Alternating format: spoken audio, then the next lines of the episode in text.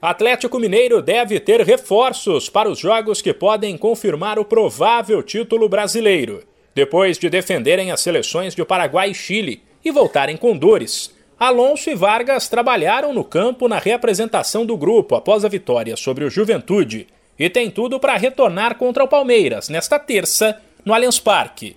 Jogo que ainda não dará o troféu ao Atlético. O Galo precisa vencer o Verdão fora de casa e torcer para que o Flamengo, também nesta terça, não vença o Grêmio.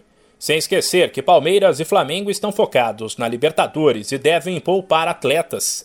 Se nesta terça o Atlético fizer a parte dele e o rubro-negro tropeçar, no domingo, aí sim, em casa, o Galo poderá levar a taça do brasileiro, que não vem há 50 anos, caso vença o Fluminense.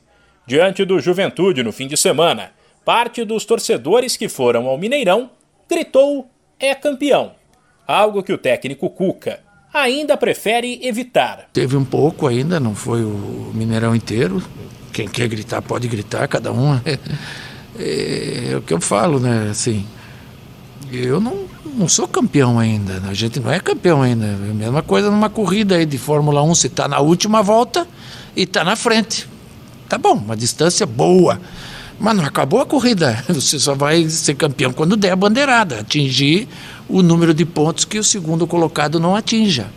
Tomara que venha logo isso e aí a gente sim possa gritar campeão. Se vencer Palmeiras e Fluminense, o Atlético chegará a 80 pontos, enquanto o Flamengo hoje pode chegar a 81. Mas se empatar com o Grêmio nesta terça, poderá chegar a no máximo 79. De São Paulo, Humberto Ferretti.